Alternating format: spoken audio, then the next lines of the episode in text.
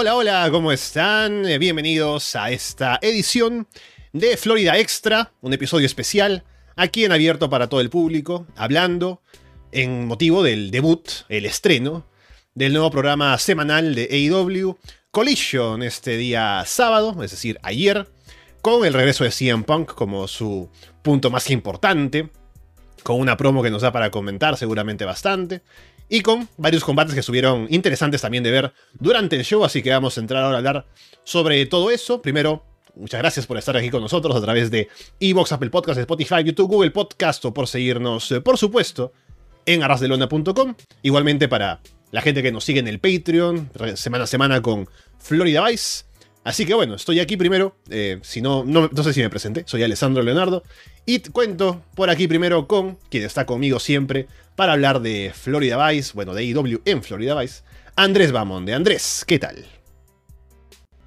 ¿Qué tal Alessandro? ¿Qué tal a toda la gente que nos está escuchando en abierto? Ocasión especial, es en la premiere de, de Collision, ¿no? El show de, de acá, de, de CM Punk, que lo tengo acá. Paulina me dejó, estamos con custodia compartida con, con CM Punk. Así que lo tengo por los fines, lo tengo por los fines de semana. Y bueno, ya el lunes lo iré a buscar y lo voy a llevar al colegio, qué sé yo. Eh, tenemos que hablar mucho de este tipo. eh, definitiv- Perdón, definitivamente. Estoy un poco resfriado. Eh, pero bueno, no solamente es ocasión especial por esto, Alessandro, ¿no? Ya, ya, ya iré diciendo las impresiones generales porque eh, dentro de todo fue sólido, pero hay algo que en verdad me, me molesta un poquito y ya también tengo ganas de, de Mm. hablarlo.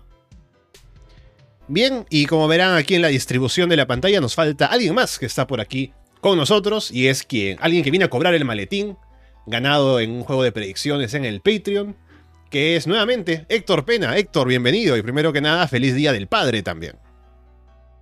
Para barabán, para barabán, para barabán, para barabán. Looking mice, what do you see? hola, hola. hola a todos, muchas gracias y me gusta tu figurita, Andrés. Yo también tengo la mía.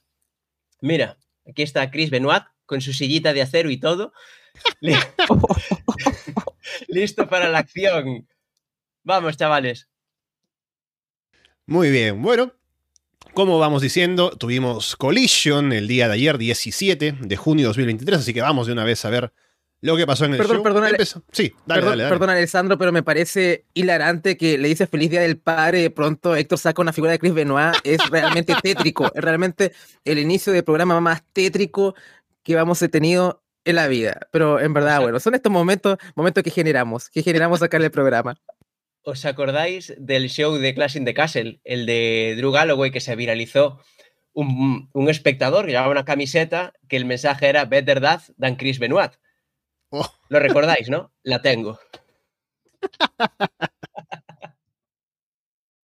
Bueno, empezando con fuerza, así como empezó Collision también, sumando a lo tétrico tal vez para algunas personas, eh, CM Punk entra con... Bueno, primero hay cánticos en el público de CM Punk, estamos en Chicago, y sale Punk para hacer una promo.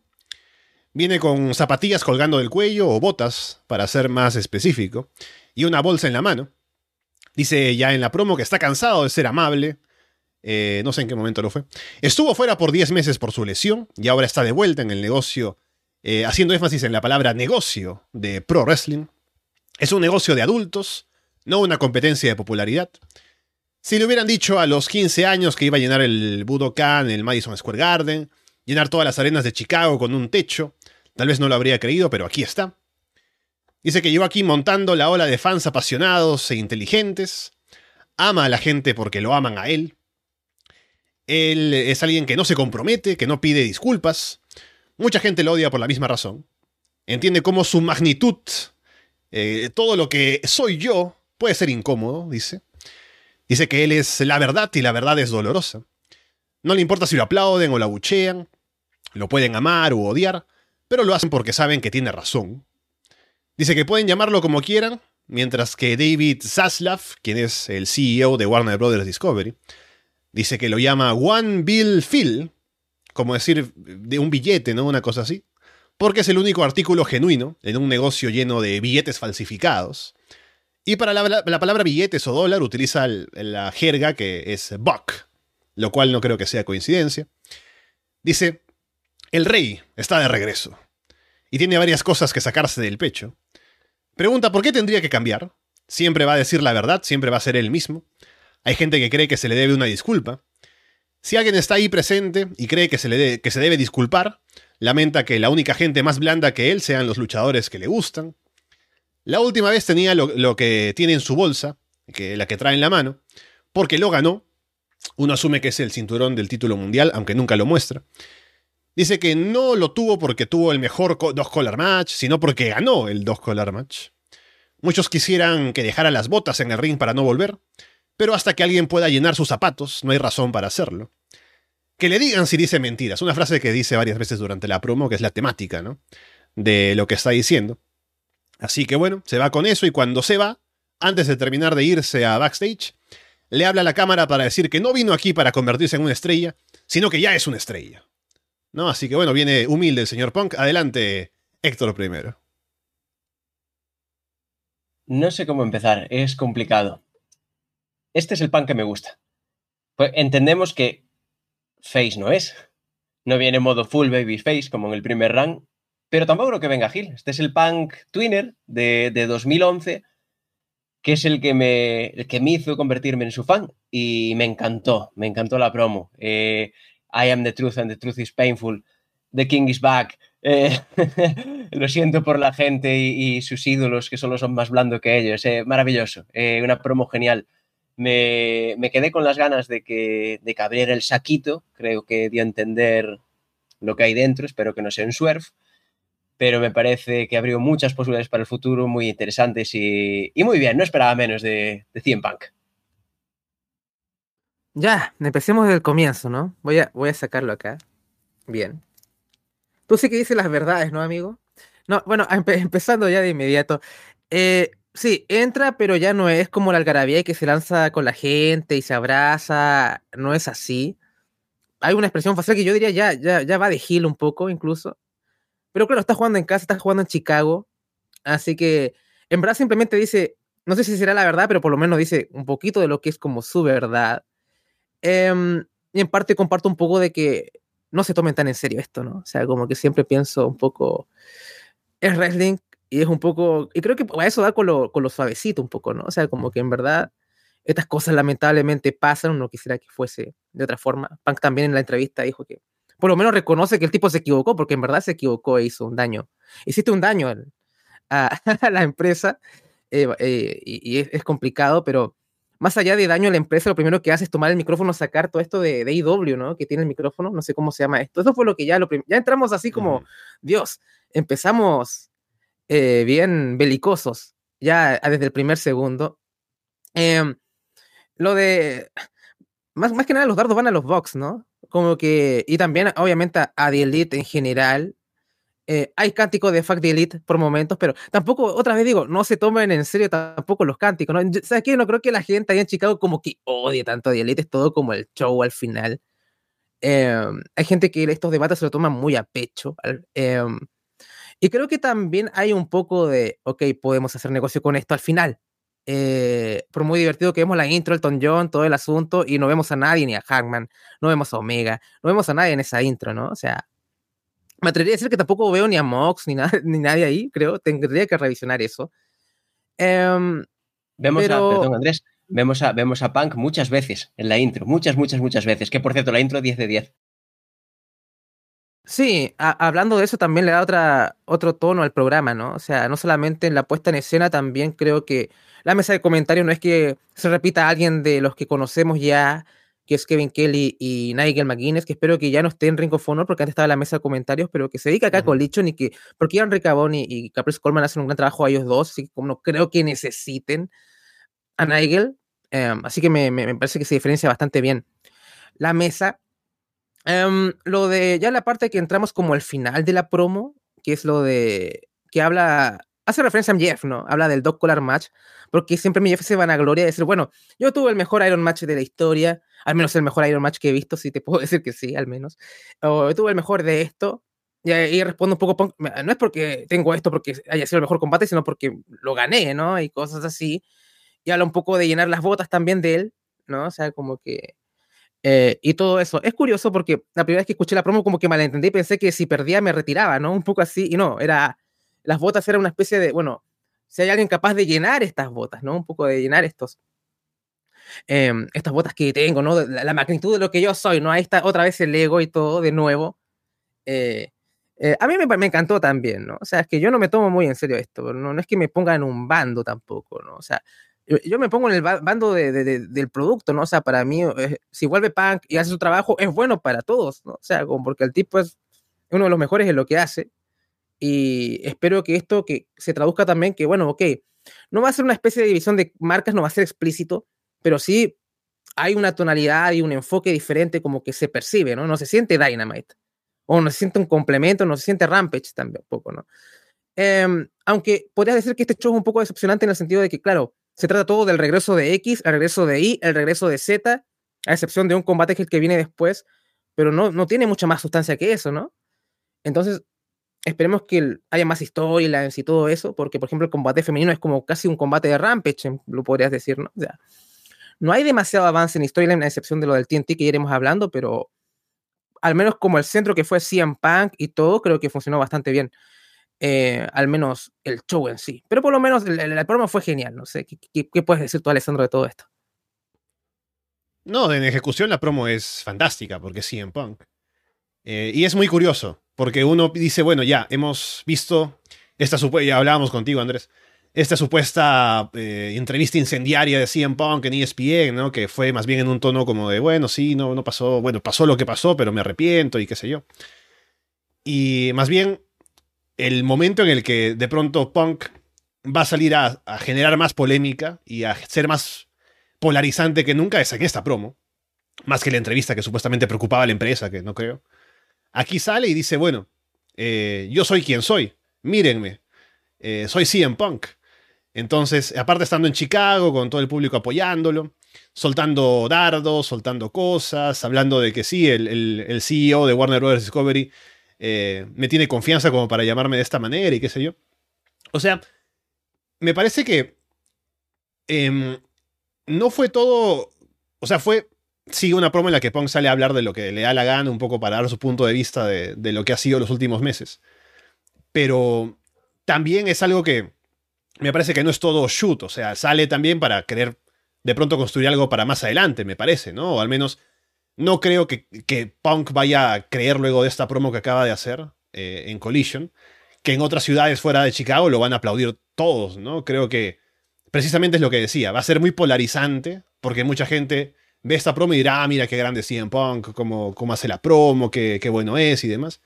Y otra gente dirá, bueno, qué, qué, cretino que es este tipo, ¿no? Me viene a hablar aquí de que el CEO lo, eh, lo quiere mucho y que yo soy mucho más grande que, que el The Elite y qué sé yo porque básicamente eso es lo que da a entender. Entonces, me parece que eso de tener como dos bandos enfrentados con una figura como CM Punk en medio, es algo que es interesante y que me parece que es intencional, ¿no? No creo que sea como que el tipo eh, con el gran ego que tiene viene y hace esa promo pensando que con eso ya la gente lo va a amar, ¿no? Me parece. Así que veremos si es así.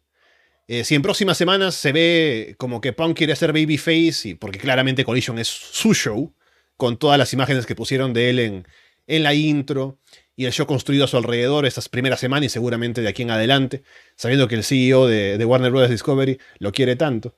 Em, si vemos que él de pronto quiere venderse como la gran figura, el babyface del, al menos de este programa, y que lo abuchean y se molesta claramente en la promo, como lo ha hecho antes en momentos durante su carrera, uno puede ver, tal vez vería como que, ah, no, parece que sí quería como ganarse al público y no lo está consiguiendo y se está molestando, ¿no?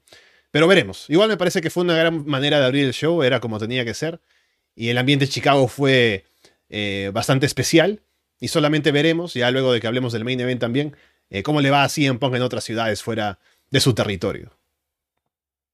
El siguiente es en Toronto, ¿no? Entonces, es como, bueno, es la casa de, comías la casa de, de Omega en parte, así que va a estar divertido.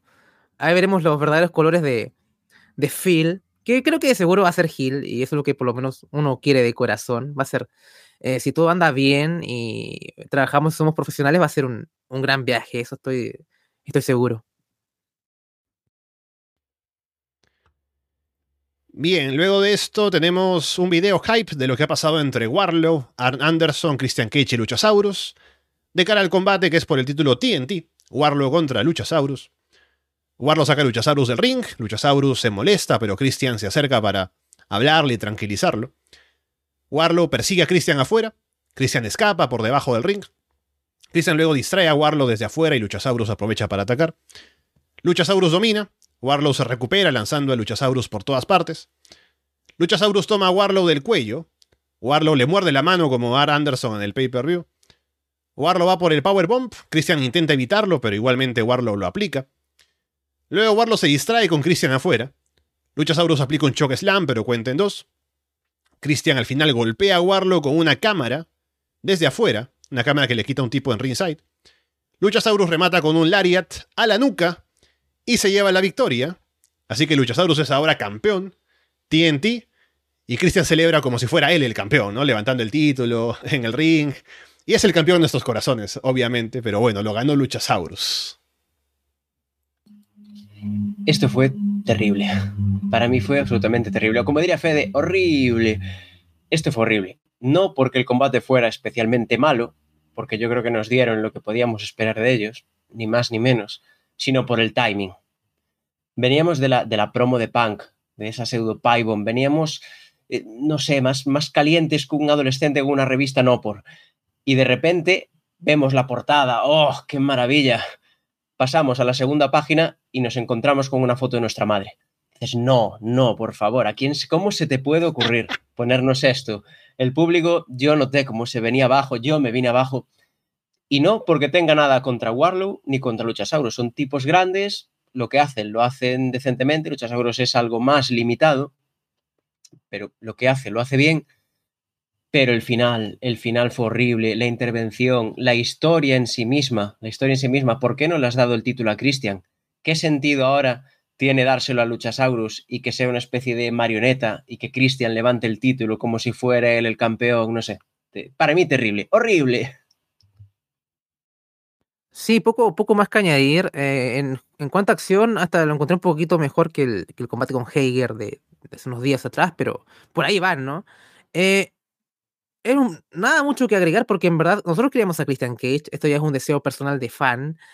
Eh, pero por último, el combate puede haber sido perfectamente el rematch y no se hubieran usado a Arn Anderson, lo tenían de rehén, como llegó, el, llegó Joe Gacy y secuestró a, a, a, Rick Steiner, bueno, que haga lo mismo, Christian Cage, que secuestre a, a Arn Anderson, al hijo, a quien sea, y bueno, ya ahí te doy el rematch y, y, y, los roles se intercambian un poco y al final Christian se corona campeón y hubiera estado mucho más, más contento quizá.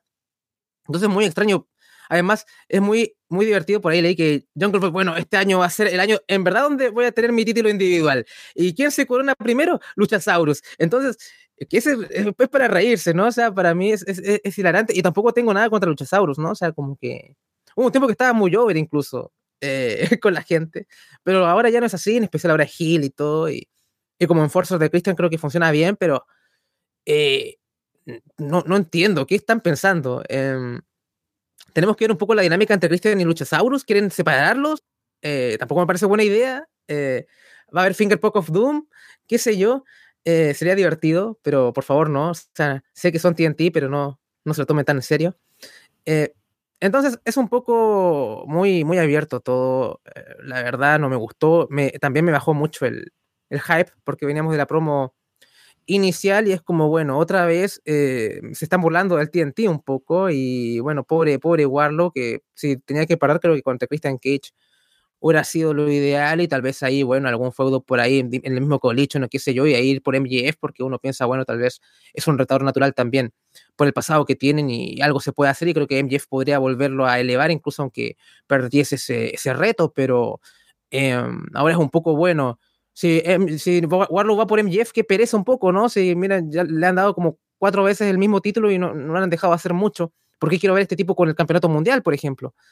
Entonces, todo mal. Eh, uh, ¿Qué más puedo decir, lamentablemente? Es, es, bastante triste.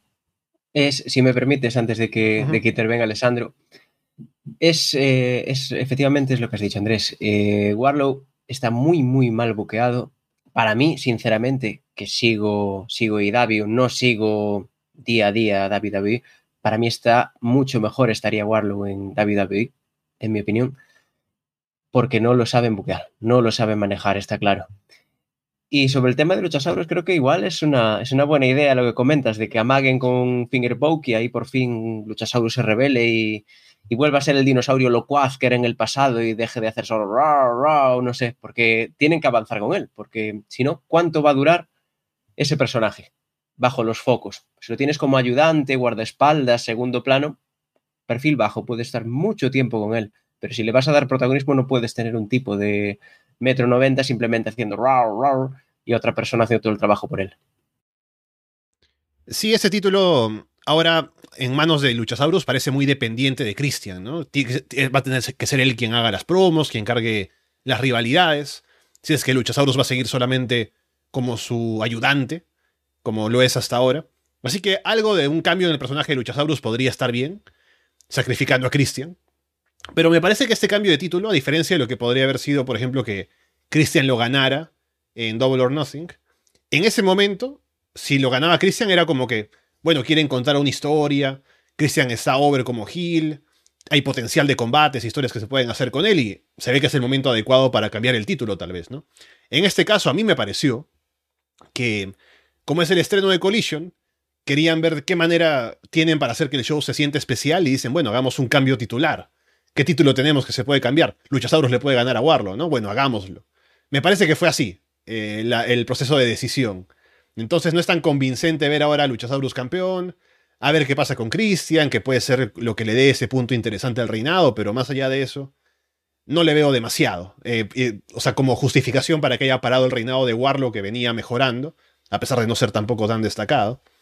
Entonces, a ver ahora dónde encaja Warlock, si va a seguir persiguiendo el título en venganza o va a ir por otros lados. Lo único bueno de todo esto es que Christian pudo levantar el título y está contento a pesar de no ser el campeón. Y hoy que es el Día del Padre, eh, seguramente habrá llamado a todos los huérfanos, ¿no? Para decir, eh, ¿dónde está tu padre? ¿no? Y de paso ahora tengo el título TNT. Bien, después, Lexiner entrevista a Powerhouse Hobbs y Cutie Marshall en backstage. Cutie dice que nunca dijeron que Hobbs lucharía hoy en Collision, solo que iba a estar presente y aquí está. Lo que sí prometen es que Hobbs va a ganar la Copa Owen Hart. Hobbs dice que con toda razón estuvo en el centro del anuncio de Collision y ahora irá a ganar ese torneo de Owen Hart para recuperar lo que es suyo. Yo creo que eh, este, está, esperaba una actuación de Hobbs, ¿no? De hecho, me adelanto un poco, tuvimos tres minutos con The Acclaimed, que estuvo divertido todo, ver a Tony Giovanni hacer la tijerita, pero mira, un squash de Hobbs, ¿no? Y, esta misma promo ahí en el ring, hasta hubiera estado bueno, ¿no? Que matara a un tipo ahí y dijera, bueno, yo voy por la Owen Hart. Y creo que hubiera sido un mejor uso de esos 3, 4 minutos, ¿no? Que tuvieron de Acclaim ahí. Em, y yo, yo quiero mucho de Acclaim, ¿no? O sea, me lo pasé bien en esos 3 minutos, ¿no? Pero pienso, bueno, esta es televisión, podemos usar este tiempo para X, Y o Z. Pero bueno, eso es lo que me quedé, me quedé decepcionado porque esperaba un poquito más, un rol de Hobbs un poquito más predominante, tanto que en que decía, bueno, no, este es el, el Hobbs, el Collision y todo, y al final hizo una promo muy, que no estuvo mal en absoluto, estuvo, estuvo bien, pero me refiero que y quería algo más de él, siendo que él iba a ser una de, las figuras ahí del programa, ¿no? De uno de los eh, caras recurrentes de, Collision. Más uno. Yo también esperaba algo más de Papá Powerhouse, pero no, no pudo ser. Espero que en el segundo programa sí que no, nos den por lo menos lo, que dice Andrés, un, squash, un pequeño combate, no simplemente a Cutie hablando por él y él cerrando la frase. Andrade Lido contra Body Matthews, que debe ser el combate de la noche. Eh, la gente le da la bienvenida de vuelta a Andrade y lo tratan como el babyface. Andrade se distrae porque Julia Hart quiere agarrar la máscara con la que vino. Body intenta atacar, pero Andrade lo detiene. Andrade hace un aspa de molino o rueda de carro, como le digan, en el filo del ring para luego saltar en un moonsault hacia afuera. Queda, es un movimiento que no había visto antes de Andrade y de nadie, creo que lo hace bastante bien. Andrade lanza a Body en un huracán rana contra la barricada, pero de paso se lastima el brazo y el pectoral izquierdos, que es donde tuvo la lesión. Body toma el control atacando la zona lastimada. Body aplica una meteora y vende que se lastima la rodilla izquierda. Los doctores entran durante comerciales para revisarlos a ambos. Ambos se levantan, se lanzan a pelear otra vez, insistiendo con sus lesiones. Andrade va por un spear desde el filo del ring hacia adentro, pero Body lo atrapa en un double arm DDT. Body va por un Sunset Flip Powerbomb desde la esquina, pero no puede por la rodilla lastimada. Andrade destruye a Body con un codazo en carrera. Andrade va por el rodillazo en la esquina, pero Body se le adelanta con una patada. Andrade le aplica la Figure 8 a Body al final para someter y llevarse la victoria. Luego de eso Andrade le ofrece la mano a Body. Al inicio Body como que no quiere, pero luego se acerca y pero como que un poco ya va a aceptar, pero antes de que pase otra cosa, se apagan las luces y al volver aparecen Malakai Black y Brody King detrás de Andrade. Brody derriba a Andrade con un lariat, Malakai lo deja, le deja dicho algo antes de irse. Así que bueno, veremos qué sigue ahora con Andrade y la House of Black. Sí, buen combate. Me, me interesó mucho cuando vi aparecer a Andrade y luego a, a Buddy, cuál iba a ser la dinámica de, Phil, de Hilly Face. Porque claro, hasta ahora nunca habíamos visto a Andrade como el chico bueno. Y la House of Black, corregidme si me equivoco, pero venía siendo quizás no del todo Hill. Tenía un rol más, más neutral. Pues decía, "Oh, ¿quién, ¿quién puede ser el Face? ¿Va a ser Andrade? Qué raro. Luego ya rápidamente quedó claro quién era el Face y me alegro. Combate, combate interesante. Yo tuve un problema con este combate, no sé, no sé vosotros. Quizás la culpa mía, porque yo me puse el, el parche en el ojo para ver el programa y la versión que vi era la versión que incluía los cortes publicitarios. Claro, con la dinámica de vender las lesiones, cada uno su respectiva lesión, durante las pausas publicitarias me ralentizaban el combate, me cortaban el ritmo y a mí me un poco me estropeó el combate hasta el final. El final sí que me dio, veníamos claro, de, del mal sabor de boca de, de Luchasaurus, de, de, las en ritmo lento, lógico en los powerhouse, pero sí necesitaba este dinamismo que me lo dieron al final, una velocidad, unas llaves, unas maniobras. Me gustó mucho el, el figure eight, de, el detalle de, de, usar el finisher de, Charlotte para ganar.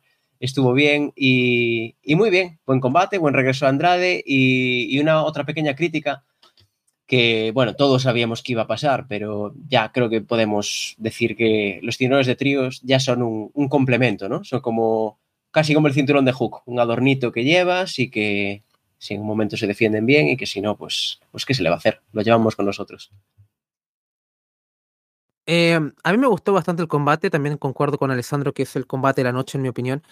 A ver, tuve un problema similar con, eh, al que hice Héctor con el combate, pero siento que eh, al final terminó siendo un punto a favor al final, ¿no? Porque, y creo que la gente también lo recibió así con la venta de las lesiones, porque en verdad, por un momento yo, yo me lo compré, o sea, por lo menos yo eh, me dejé llevar, eh, y creo que la gente también, y en verdad la gente empezó a mostrar preocupación, y si tú ves un, en parte los cortes comerciales, los que vimos por Fight, o la versión ahí, se pusieron el parche y buscar una versión ahí sin cortes, eh, como que la gente se apaga un poco, ¿no? Como que después en esa parte, y es como que creo que es una muestra de preocupación, y salen del combate, yo también salgo del combate por eso, eh, y después tú ves algunos spots y dices, ah, ya, bueno, no, no, esto es work, ¿no?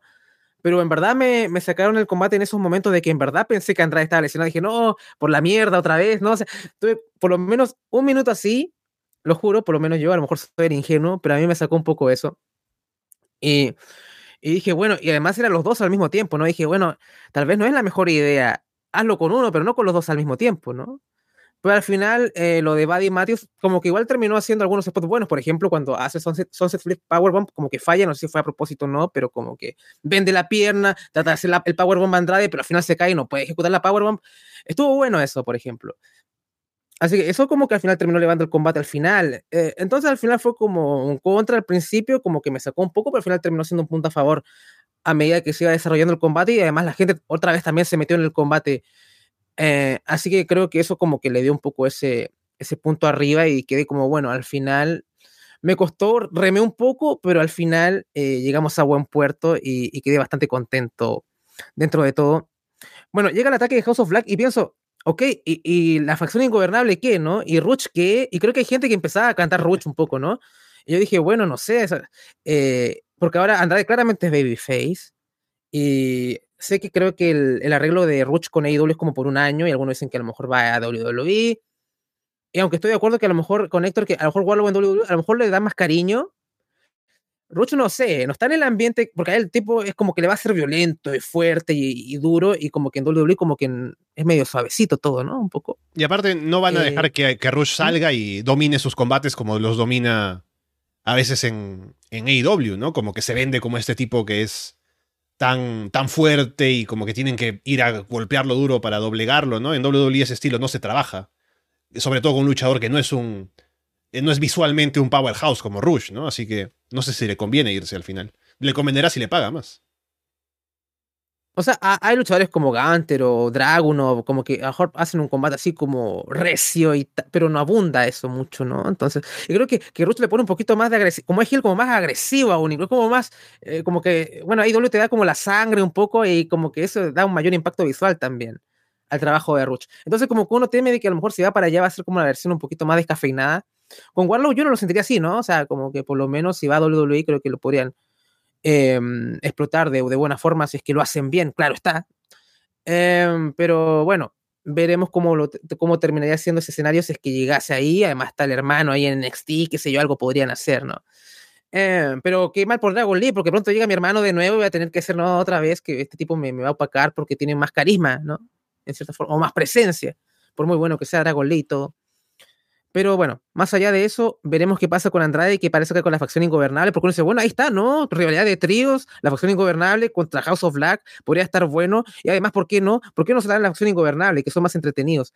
Eh, en mi opinión, ¿no? O sea, me encanta Black, me, me gusta Body Matthews, me encanta Brody King, ¿no? Me, ¿Cómo que me, casi- me gustan los tres, en especial King y, y Black, y no, y no me, no me llaman mucho? Incluso hasta han hecho un trabajo bien bueno con Julia Hart, ¿no? Con el, con el personaje y la presentación y, y el tema.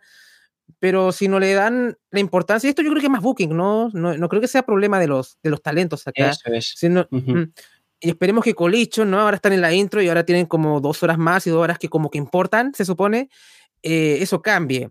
Pero así, si tú me preguntas, Andrés, eh, si hacen una rivalidad, ya dense la facción ingobernable, de seguro va a estar más divertido, ¿no? Así, así tomando el pulso. Pero esperemos que eh, esto es un tema meramente booking y esperemos que eso lo resuelvan, porque al final tienen tre- tre- tres muy buenos talentos y ahí están, ¿no? Entonces, esa es tarea para la casa y una tarea que no, no ha terminado de resolver Tony Khan como en más de un año, igual es un poco irritante.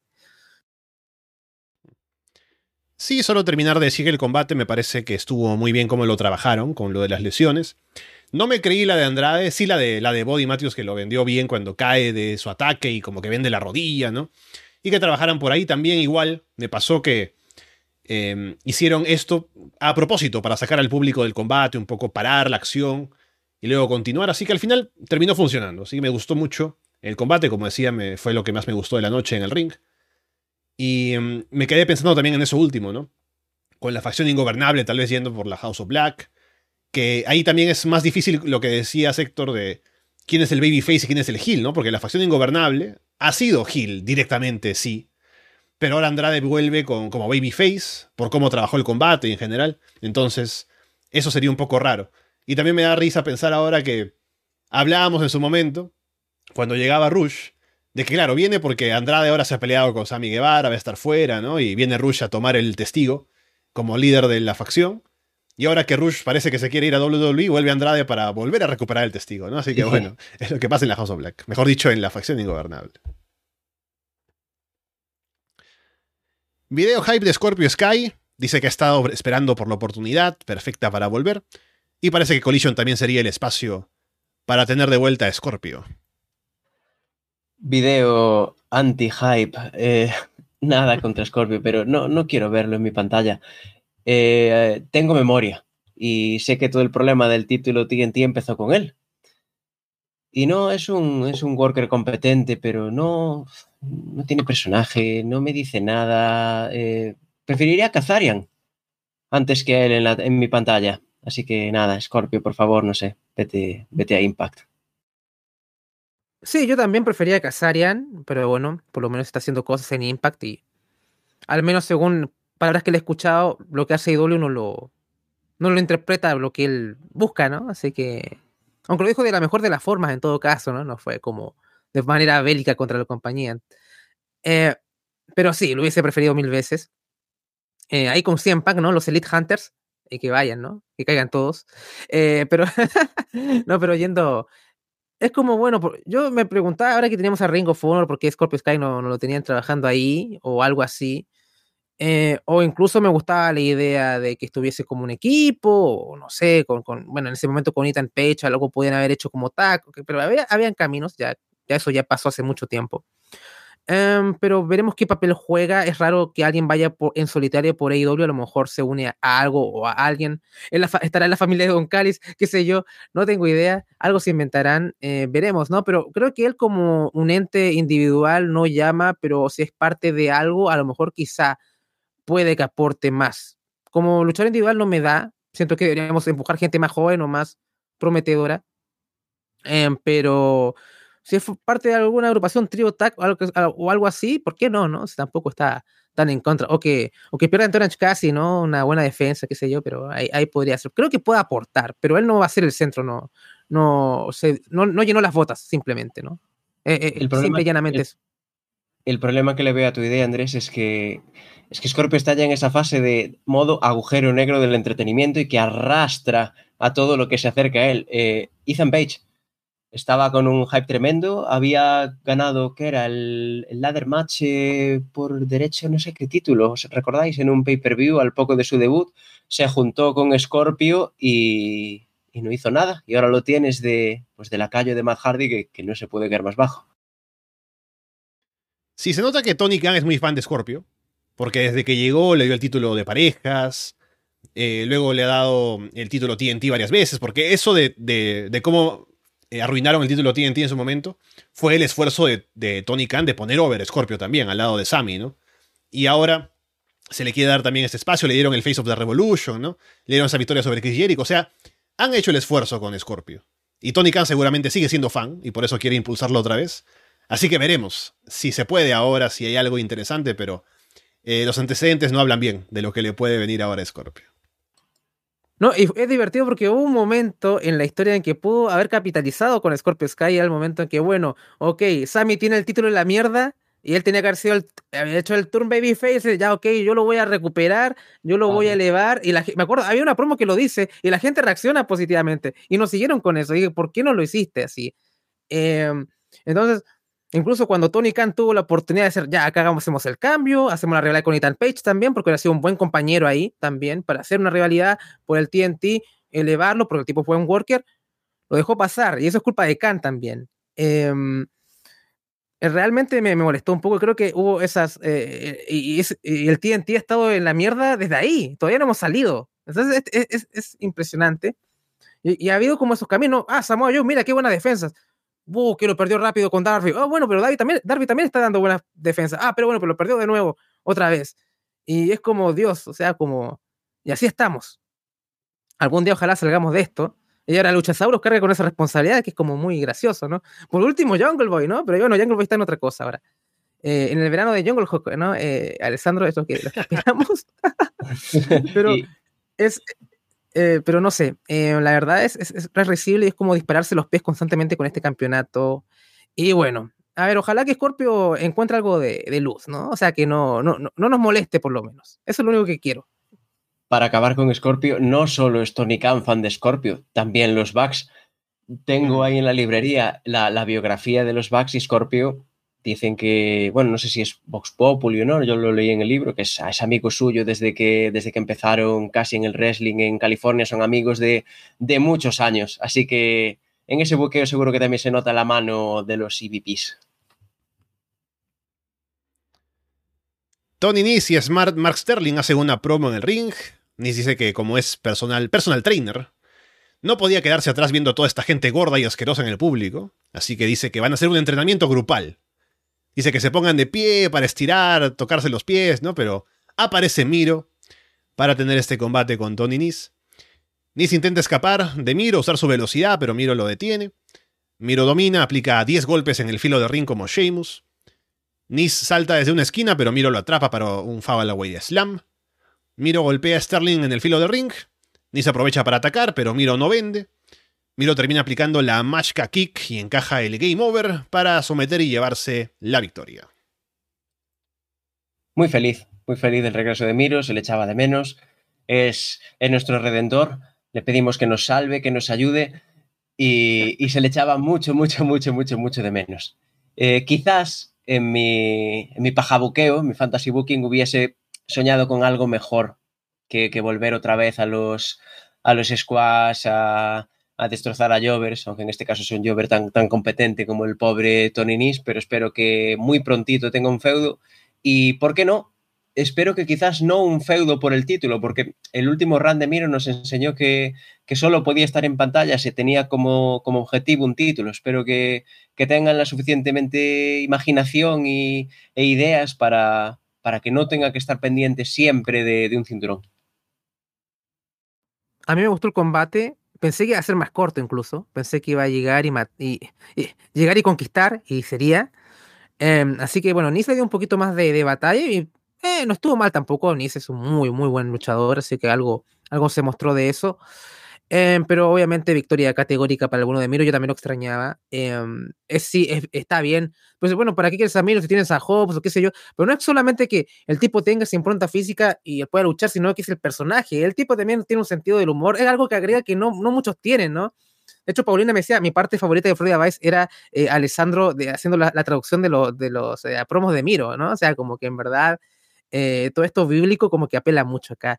llega acá la demo, eh, así que por lo menos yo que vuelva al Redentor con sus promos, las referencias sexuales a su señora y todo eso, por mí bien, ¿no? Dios, mi señora, la patria, todo, miro, eh, que sea campeón de todo, me da lo mismo.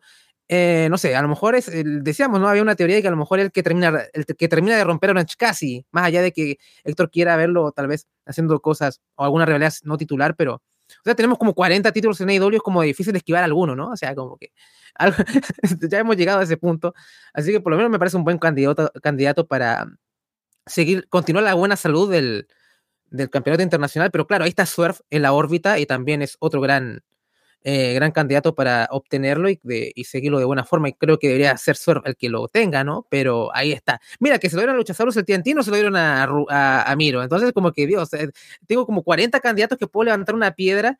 Y, me dan a Luchasaurus. Es realmente, gracias, gracias Tony, ¿no? A veces eh, te, estoy como Helga, ¿no? Como, con Arnold, te amo, te odio, pero te amo, pero te odio, pero te amo, y así estamos, ¿no? O sea, algún día, hasta que llegue la película de la jungla, Tony.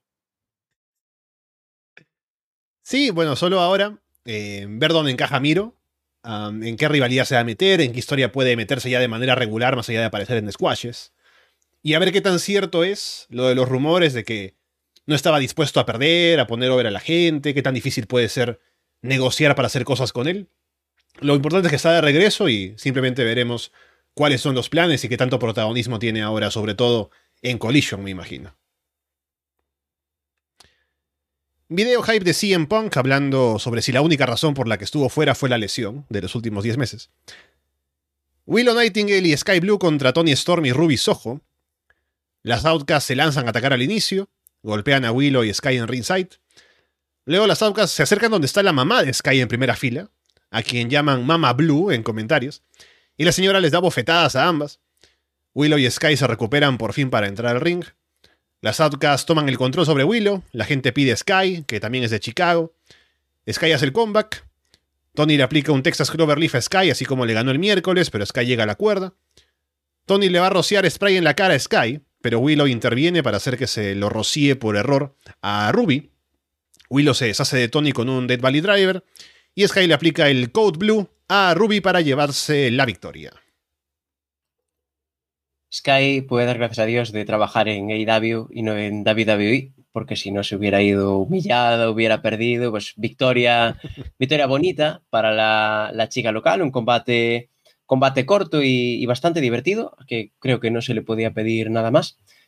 Y quiero decir una cosa que a lo mejor es un poco polémica, pero no, no me gusta nada Willow. Eh, me pone nervioso verla luchar. Me parece una luchadora muy insegura eh, no sé si os fijasteis a, nada, al poco de empezar el combate en el Brawl, coge a Ruby, la lanza de cabeza contra, contra una valla. Eh, ya le he visto varios movimientos por el estilo y no sé, eh, bueno, me pareció escucharle algo en este sentido a Paulina hace tiempo, así que le mando un saludo y, y homenaje a ella, pero yo sinceramente preferiría a Nia Jax que a, que a Willow Nightingale, lo digo, lo digo con la boca grande. y luego eh, otro, otro comentario eh, relacionado con Sky Blue. Eh, justo esta tarde escuchaba la revisión de Florida Vice de, que hicisteis de, de Dynamite y Rampage Y comentabais de, de Sky Blue, pues como una chica que, que, le veis progresión, que está mejorando. Yo en Sky veo eh, talento para llegar a ser campeona mundial. Le, le veo que lo tiene todo. Eh, yo es, antes tuve una época buena de, seguir Darks, Dark Elevation, he visto su progresión, ha mejorado muchísimo, eh, tiene un buen cuerpo, eso siempre ayuda. Eh, cada vez la ves hacer más maniobras, más suelta en el ring. Creo que si consigue mejorar en el micrófono, tenemos, tenemos futura campeona bastantes años además, porque es una chica muy, muy joven. Le, le veo mucho futuro, me encanta, me encanta Sky. Sí, no mucho más, más que agregar. No sé, resaltar también el trabajo de las Hills. Tony Storm realmente cada vez mucho más cómoda. Eh, Saben que yo soy de, de, la minoría, tal vez, pero a mí me gustan los Outcasts. Eh, siempre acá defendiéndolo y, sí, sí, sí. y, y de a poquito van ahí, van progresando y van mejorando, porque sí, no es la mejor historia del mundo, pero por lo menos es algo mucho mejor que lo que teníamos antes. Ese siempre es como mi, mi punta de lanza. O sea, ya, o sea, tal vez no le guste esto, pero ¿se acuerdan lo que teníamos antes? Bueno, o sea, es una progresión, es algo. Hay, hay como un stable, hay algo como una, hay continuidad, hay, hay, una historia que puede meter a muchas mujeres al mismo tiempo y cosas así. Para mí es un paso adelante de lo que teníamos antes, así que verlas más cómodas me, me gusta. Sí, a ver, a mí me gusta Willow, pero sí no deja de ser que sí tiene sus momentos un poco como que te da un poco de miedo de que algo malo puede pasar en parte. Mira que tan así que hay gente que le echó la culpa a lo que pasó con Mercedes y no fue culpa de ella, porque la lesión no fue por, por Willow, pero son, pero eso habla de que hay, ya hay una percepción de que ella no es segura, ¿no? A eso, a eso iba mi, mi comentario. Eh, más que nada, sobre todo con lo que pasó con Ana Jay, ¿no? Que, ¿te acuerdas el, spot de la mesa que supone, o sea, falló como 5 sí, metros, ¿no? O sea, ¿cómo, ¿cómo, pudiste fallar eso, no? O sea, terrible. me da risa porque veía All Access y estaba toda esta historia de Ruiz Ojo con, con Tai Conti, que nos confiaba en Tai, con Tai Melo, perdón, que nos confiaba en Tai Melo porque no era segura, y de pronto en el mismo combate llega Willow y matan a Jay. Como, es, sí. es, es, en la segunda temporada es eh, Willow eh, con feudo con Ana Jay porque Ana no confía en ella, ¿no? Porque entonces, eh, es, es realmente eh, hilarante, ¿no? Incluso ahí ve la, la, reacción de Sammy Guevara y digo, Dios mío, ¿cómo falla esto, ¿no? Brutal. Pero Willow tiene algo que es difícil de encontrar también, ¿no? Esta cosa como esta obra de face tan pura, tan natural, como no sé, la sonrisa alguna sí. es, es, es, como que es el lead factor como la, la gente le llama, ¿no? Es como es, eh, es difícil, es difícil desarrollar algo así. Y no es que digas, oh, Willow, qué promos, como que habla, no, es como, es simplemente el, el, aura, es como que la ves, habla un poco y como que, no sé, te agrada a la mujer, ¿no? Eh, y creo que tiene potencial, pero ha habido progresos, pero sí, tiene que ir puliendo eso. Bueno, Naya Jax lleva un prontuario mucho más extenso que, que, Willow, pero bueno, Paulina yo creo que le corre, cuando escuche este programa le va a correr una lágrima al ver que tiene otro, no sé si otro fan, pero al menos hay un poquito de afecto hacia Naya que creo que se está preparando para volver, ¿no? O sea, claro, eh, eh, algo haremos, ¿no? Si vuelve a NXT, sí. Naya, si tú vuelves a NXT, Dios mío, ¿qué programa va a ser Florida 2.0? Oh. que, eh, que, vamos eh, a, que aprovecho de decir que ya le había dicho a Héctor que vamos a regresar, vamos a estar para ese breaker contra Seth Rollins, no va a ser un especial el Gold Rush y todo eso, así que ahí nos van a ver. Eh, estaremos la próxima semana con, con, eso. Así que bueno, atentos. ¿eh? Por fin vuelve Fede, puedes estar contento, ¿no? O sea, eh, te, te, tus ruegos han sido escuchados, eh, vuelve el programa. Esto, por favor, coméntenlo en el directo con Paulina, Está empezando por lo de, Nia Jax y acabando por el, por el regreso que todos esperábamos. Viene el directo más tardecito, así que bueno, terminando el programa tengo que subirlo y hacer la portada, que ya tengo la idea, pero tengo que hacerla antes de que llegue la hora del directo. Pero bueno, llegaremos a eso. El combate no mucho más que decir. Eh, de acuerdo con lo que dijeron, el progreso de Sky Blue también que tiene mucho potencial, las promos es lo que tenemos que ver todavía. Y Willow que también ha mejorado, pero que le falta. Así que, bueno, es campeona de New Japan, así que con la gente que tendrá que trabajar por ahí también para, para poder eh, de pronto tener defensas y eso, también le puede ayudar a tener este contacto con otras luchadoras, como lo ha tenido hasta ahora, así que veremos. Y también me pregunto ahora, porque Tony ya le ganó a Sky en Dynamite, Sky ahora le gana a Ruby, no sé si de ahí se justifica una revancha o algo, pero podremos también buscar retadoras por otros lados, ¿no? tiene por qué estar Sky Blue nuevamente retando por el título.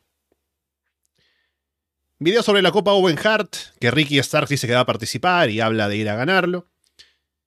Jeff Jarrett habla de enfrentarse a Mar Briscoe en un Concession Stand Brawl, que sería básicamente una pelea eh, como de en backstage, ¿no? En un área así como poco convencional. Dice que mm, dice Jarrett que será solamente entre los dos, no estarán ni Karen, ni Sonjay, ni Lethal, y que le va a patear el trasero a Mark.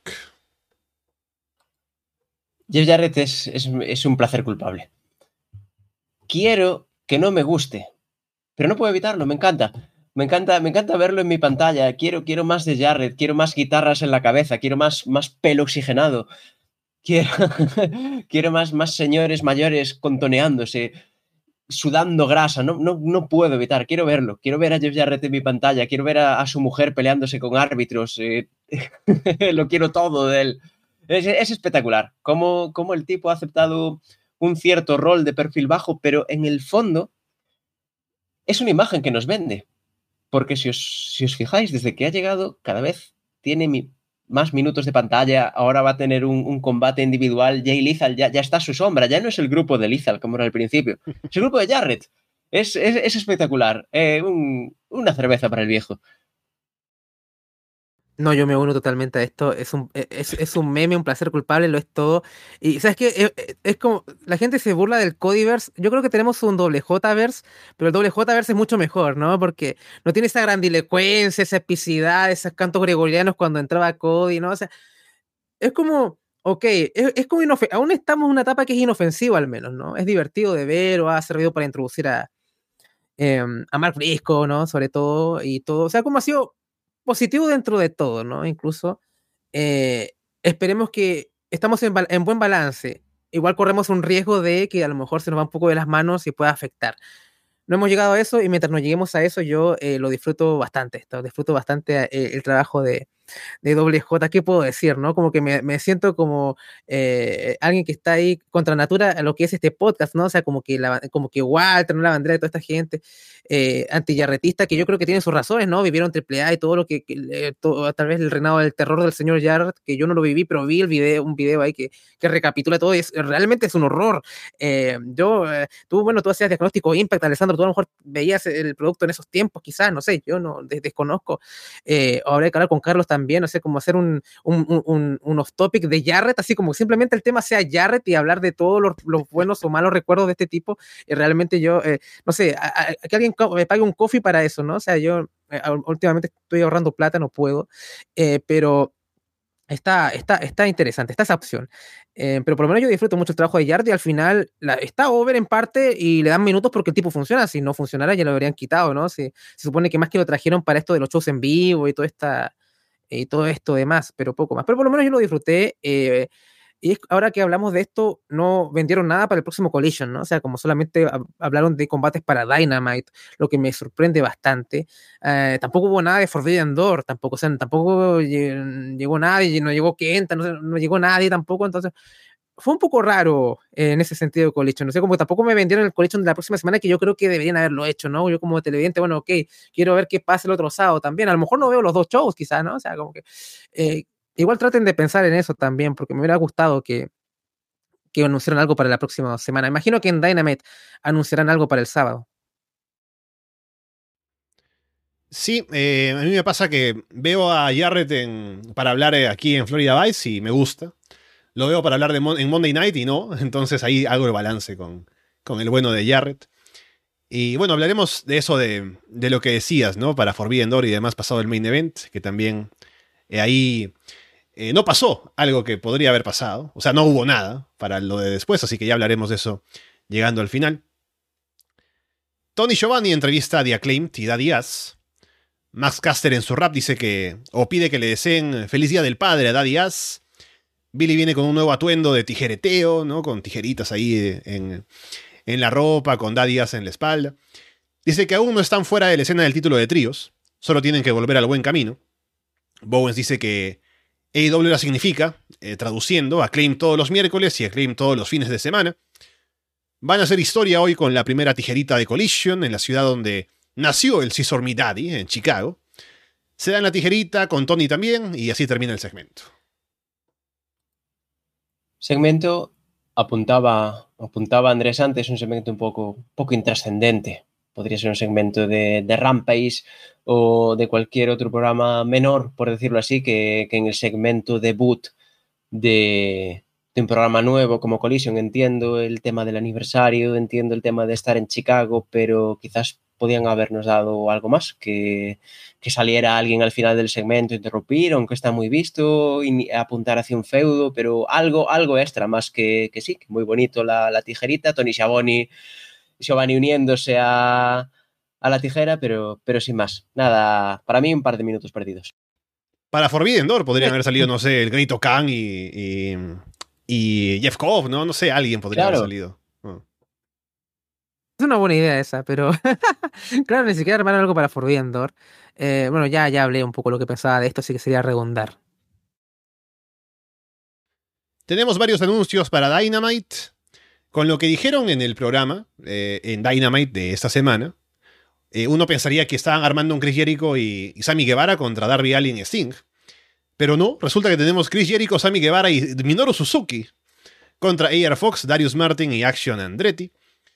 Luego Chris Statlander contra Taya Valkyrie por el título TBS. Orange Cassidy y Katsuyori Shibata contra Zack Saber Jr. y Daniel García. El Concession Stone Brawl con Jeff Jarrett y Mark Briscoe. Los Hardys contra los Guns. Y también Tony Khan dice que va a hacer un anuncio acerca de un torneo Eliminator a ciegas, que le dicen así, que ya veremos por qué, para ver de conseguir retadores para el título de parejas.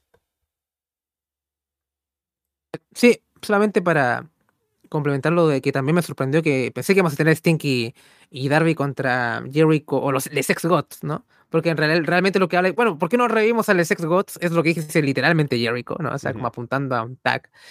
Eh, ya ves un combate de tríos, a lo mejor termina siendo el combate de tríos, pero en Forbidden Door con Sting, Darby suma a alguna otra persona de, de New Japan contra el, el trío con, con Suzuki, Kesami y Jericho qué sé yo, ¿no? Si quieren mantener la atención hasta ahí, eh, podría estar, podría estar divertido, pero, pero, poco, pero poco más. Y hablando de que por fin van a eh, cerrarlo de Talla y Chris, por favor, eh, que tener el combate ya. Eh, a ver si alguien aparece alguien de Stardom, ¿no? O algo así. A lo mejor la idea era Mercedes, ¿no? Pero al final, como que, bueno. Qué mal timing, lamentablemente. que real terrible timing, porque además también Wembley está a la vuelta de la esquina, ¿no? Ya en dos meses vamos a estar ahí con, eh, con All In, eh, que todavía no sabemos cómo van a emitirlo por streaming, que yo creo que por ahí va el asunto. Eh, espero que si es por AW Plus no le pase lo mismo a, a casi medio Hispanoamérica que no lo pudo, pudo ver, como que solamente creo que lo vemos los chilenos y no sé si en España sería por IW Plus o qué sé yo, porque bueno, Héctor sí. es un hombre con el, con el parche y la pata. Eh, entonces, claro, claro que sigo sin saber tú... cómo, no es mm. como que agarraron ahí en Fight o quién será el responsable y dijeron ya, dame un mapa de Sudamérica, ¿no? Y vamos a taparnos la, los ojos y con el dedo. Ah, ah, Chile, Chile sí lo tiene, los demás no. No, y según esa lógica es complicada porque nosotros somos como el país más delgado del mundo. O sea, los argentinos dicen que somos un pasillo, ¿no? Entonces, como una cosa así, entonces ya para apuntar el dedo y que justo apuntes a Chile es complicado. Pero sí, eh, eh, nunca nos sentimos tan contentos de ser chilenos. Eso que lo que más odiamos a los chilenos, increíblemente somos los mismos chilenos. Así que nosotros nos detestamos más de lo que ustedes nos detestan a nosotros. Así que imagínense. Eh, continuemos. Vamos con el main event, CM Punk y FTR contra Samoa Joe y el Bullet Club Gold. Hay un cántico de CM FTR. FTR sacan ventaja al inicio con sus combinaciones. Punk entra también para colaborar con ellos. Joe da el tag para ponerse cara a cara con Punk y la gente responde muy fuerte. Joe destruye a Punk con chops al pecho. Dax luego reta a Joe a un duelo de golpes. Y Dax se defiende, pero Joe lo tumba. Dominan a Dax, Cash el comeback. Juice lanza a Cash eh, contra la barricada y los Hills toman el control sobre Cash ahora. Joe en un momento cubre, Punk entra a romper la cuenta y de paso a ponerse en la cara de Joe otra vez. Punk hace el comeback. Punk evita el Blade Runner de White y aplica el Pepsi Plunge. Punk intenta aplicarle el GTS a Joe, pero Joe le da vuelta y aplica el Coquina Clutch. White y Juice sujetan a FTR afuera. Parece que Punk se desmaya o algo, pero FTR por fin llegan a romper la llave. FTR le aplican la Shadow Machine a Juice y Punk remata con el GTS para llevarse la victoria. Uf, voy a, a, revisar las notas por primera vez en todo el show porque no quiero perderme de, de comentar nada. En primer lugar, yo esperaba que, que, Punk entrase con el cinturón de campeón, acompañando a FTR, pero no, me llevé esa decepción de verlo con la, con la cintura vacía. ¿Qué más me sorprendió? Punk está muy delgado. Esta es normal, entiendo que es normal cuando vuelves de una lesión, pero su físico me recordó al que tenía en la, MMA, en su, en su pequeño run en UFC, que era un punk más, más delgadito, más fibrado. Luego cuando volvió al wrestling en AEW, había vuelto a ganar masa muscular, recordaba un poco más al de, al de WWE, pero me, sorprendió verlo, verlo tan delgado. Supongo que, es normal cuando vienes de una larga lesión y que, que recuperará masa tiempo después, pero claro, en ese, en ese gran careo con Joe quedó un poco disminuido. Es un, al lado de un tío tan grande, tan imponente. Pero bueno, se sintió, se sintió un auténtico momentazo ese, ese careo.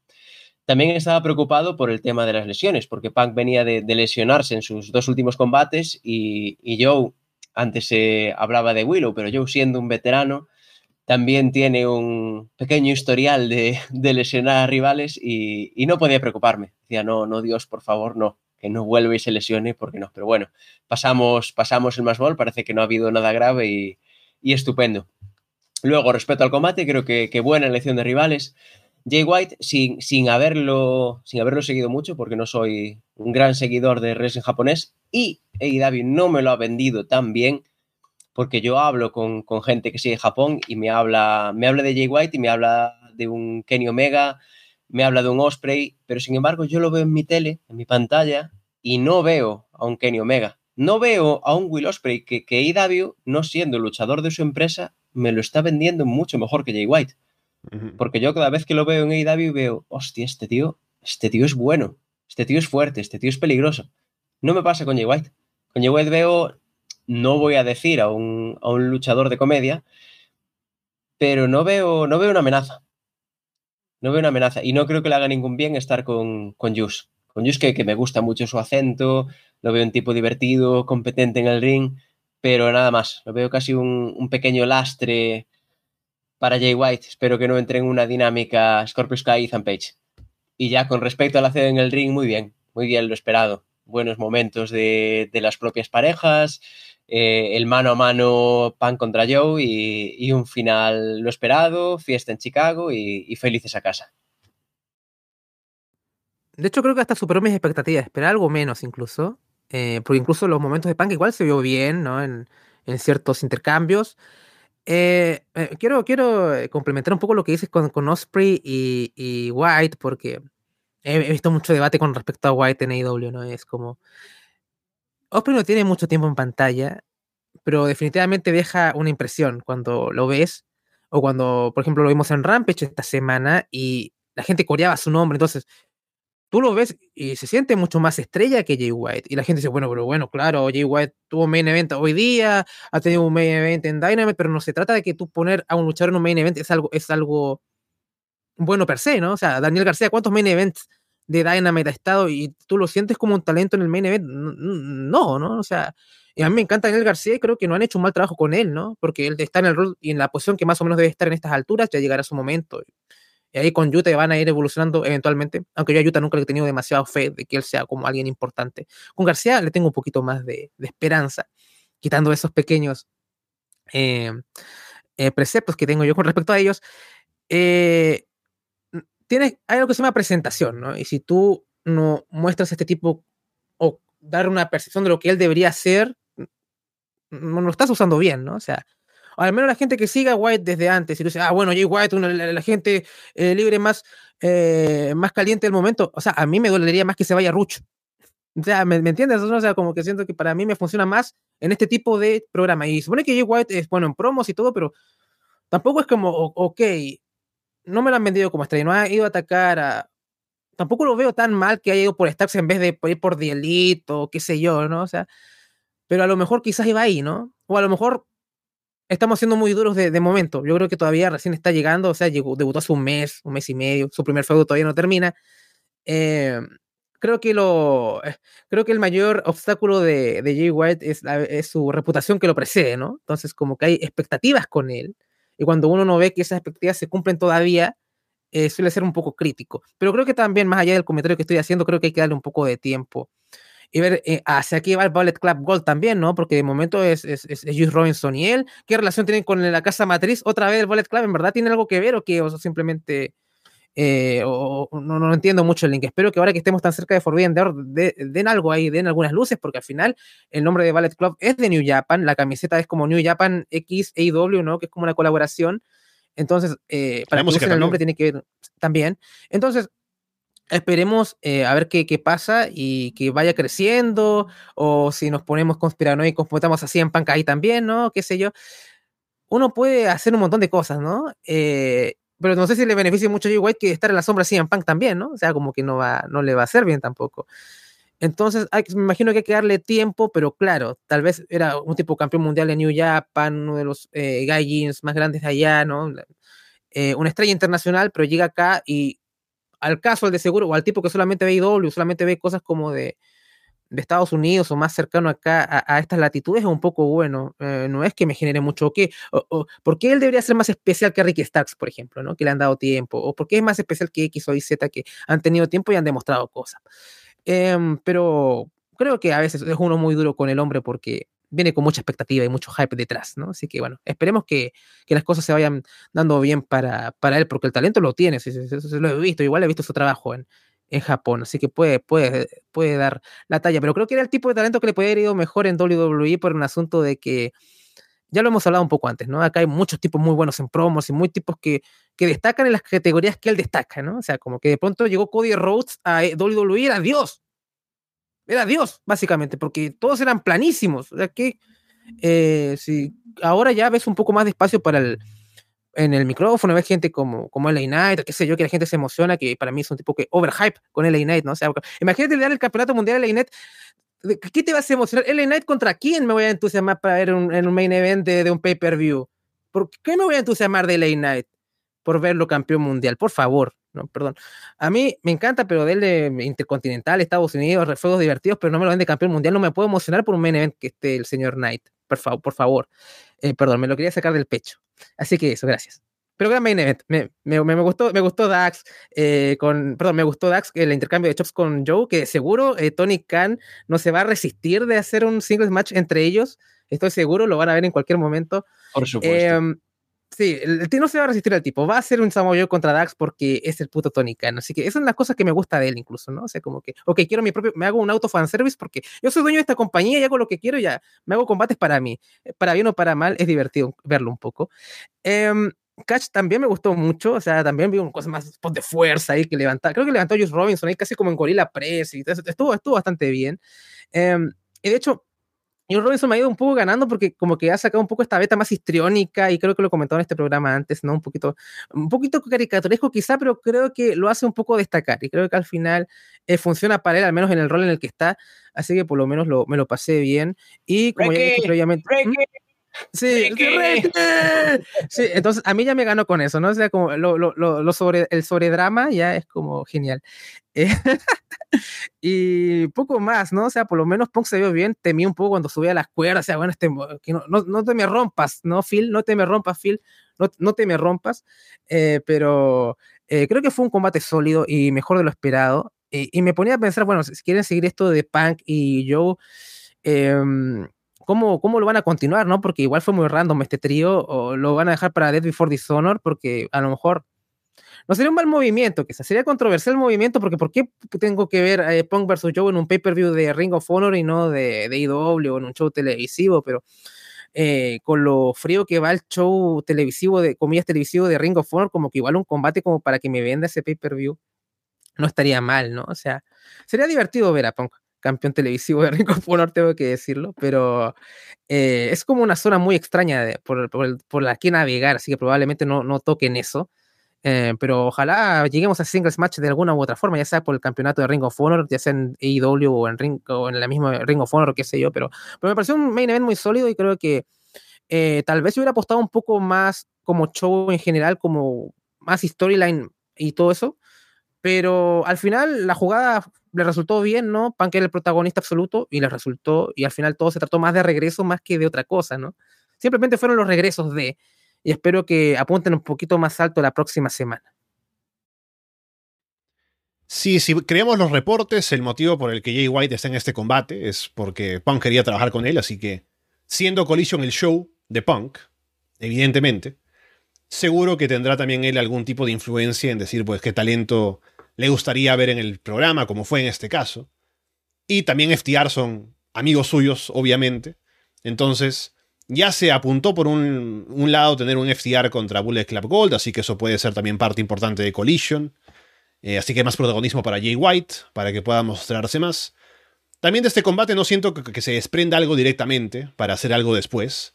Con Joe o con alguien que hubo el careo, se puede justificar por ahí, pero no hubo nada directamente para construir otra cosa, que como decías Andrés es como no hay nada realmente que te dé la, idea de que, bueno, viene para Collision la próxima semana esto, esto, otro. Y también estaba pensando en lo que decíamos más temprano, ¿no? No hubo nada tampoco para Forbidden Door, que es la próxima semana. Y si Collision es el único show en el que va a aparecer CM Punk, como parece ser el caso, porque no creo que salga en Dynamite, em, entonces, si van a hacer algo con Punk para el pay-per-view, sería el próximo sábado, o sea, un día antes del evento, que me parece que es improbable, ¿no? Y eso me hace pensar, bueno, ¿será cierto que aún hay ese conflicto entre las partes de IW, entre el roster, entre The Elite en, específico, y Punk, como para que no quieran tenerlo en el pay-per-view. Así que no hay planes con él, el combate con Kenta o algo así. O si van a hacer algo, tal vez lo pueden. No puede Punk no salir en Dynamite, pero lo podrían anunciar en Dynamite, ¿no? Pero no sé, me da la impresión de que no tienen planes para usar a Punk en Forbidden Door, lo cual es raro, o sea, no es raro, no, es, no es difícil de entender si se ve el contexto, ¿no?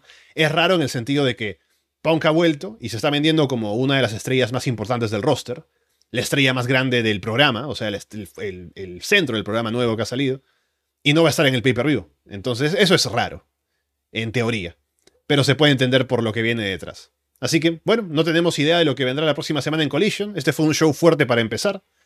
Eh, o sea, no se sintió como un Dynamite en la presentación, en, la, imagen del show, en los comentaristas, en, todo lo demás, pero tuvo un nivel parecido a un Dynamite, ¿no? Entonces, eso en el buen sentido. Estuvo bien el show y veremos qué es lo que terminan de hacer como para diferenciarlo del resto de programas, ahora que en este programa, en Florida Vice, estaremos comentando Dynamite y Collision a partir de la próxima semana. Bien, con eso estamos entonces en el final de esta revisión breve de lo que fue solamente el estreno de Collision. Veremos qué es lo que siguen haciendo durante la semana en AEW de cara a Forbidden Door, que es el próximo domingo. Y a ver qué tanto tiene Collision para terminar de construir eso, que parece por el momento un espacio aislado, ¿no? Pero veremos cómo se hace eso la próxima semana. Así que en primer lugar, Héctor, gracias por estar por aquí en el programa con nosotros y estaremos seguramente hablando para una próxima un próximo canjeo de maletín en algún otro, pero siempre un gusto aquí conversar contigo. No, el gusto es mío. Muchas gracias por, contar conmigo. Lo paso, lo paso en grande siempre que, participo en el Arras de Lona Universe. Gracias a, gracias a Alessandro, gracias a Andrés, gracias a todos por escucharme. Y, sí, deseando que, crezca el show, que nos den buenos combates, que, que empiece un poquito a, integrarse en el, en el, universo de IW, porque ahora mismo efectivamente es como un, como un producto aislado, es como, como si ves un capítulo de esas series de, de crímenes o de policías que son autoconclusivos y que da igual si ves el capítulo 2 de la segunda temporada que el séptimo de la octava, no te vas a perder nada, no. Quiero, quiero algo más integrado, que no esté aislado, que me dé, que me dé saltos, que, que Punk salga en Dynamite, y que, y que The Elite salga en, en Collision, por supuesto. Muchas gracias. Y bueno, Andrés, estaremos de vuelta la próxima semana, ahora sí para hablar de Dynamite y Collision. Rampage seguramente lo veré, pero ya no con la intención de revisarlo aquí en el programa, así que veremos también cómo maneja IW Rampage ahora que va a ser como no el segundo programa importante de su programación. Pero bueno, estaremos con eso y también ya lo anunciaste, estará Florida 2.0 de vuelta esta semana, al menos para comentar ese especial de Gold Rush de NXT. Sí, eh, con muchas ganas de, de ahora Dynamite y Collision, a ver cuánto dura el programa. Eso va a ser muy divertido, a ver cuánto. Pero por lo menos creo que vamos a empezar un poco más temprano, a ver si qué, día grabamos también. A lo mejor puede ser los domingos, puede ser los sábados, porque igual llega, choca con el directo, hay que, hay que mover las agendas. A lo mejor es un lunes también, pero bueno.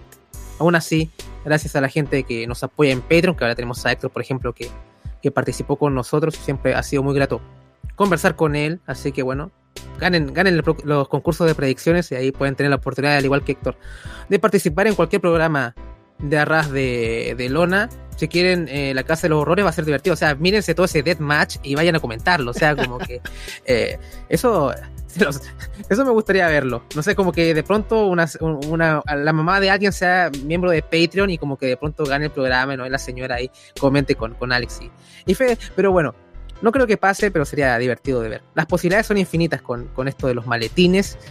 Em, sí, Florida 2.0, 2.0, como lo quieran llamar, eh, vuelve eh, la próxima semana con Gold Rush. em, un especial, creo que va a ser un especial de dos, dos martes, así que imagínate. O sea, un main event va a ser Ron Breaker contra Seth Rollins y el otro main event es, es Baron Corbin contra Carmelo Hayes. Que fuera, suena divertido eh, a priori, pero sabes que el combate puede estar bueno, ¿no? Como, ¿saben qué? No, no, no, sean, no sean así. Yo, yo le tengo fe a ese combate, imagínense. Yo, yo, yo, yo quiero creer. Tú sabes que Shawn Michaels es el mejor booker de esa compañía. Yo lo, lo creo ciegamente, señores. Yo, a mí, yo acá peleo contra todo y contra todos. Triple H ni siquiera es el mejor booker de tu propia empresa. Pero bueno, quitando eso, estoy, estoy contento ahí de que el programa va a volver porque en verdad están pasando cosas muy divertidas. A mí yo por lo menos estoy disfrutando mucho. Es como, Dios, quiero, quiero conversar de esto. Eh, así que lo iremos viendo la próxima semana. Y bueno, también se viene el directo. Ahora vuelve otra figura polarizante, Paulina. Paulina me dijo, no, yo no soy polarizante. Me dice, yo, ¿tú ¿cuándo he sido polarizante? Bueno, eso es lo que tú crees, le dije yo, ¿no? Pero eh, ahí lo, lo verán eh, más tarde. Porque ya Así creo como que dice CM. Punk, ¿no? Así como Pauli, cuando CM Punk Paulina dice, yo, yo digo la verdad, ¿por qué tienen que molestarse de lo que digo yo? Vuelve el rey. Vuelve la reina, ¿no? Vuelve la reina. La reina, claro. Eh, claro, vuelve la reina. Así que muy bien. Eh, Paulina, ahí estamos. Eh, dí- díganle si están diciendo mentiras. Cuando Paulina hable, díganle si está diciendo mentiras.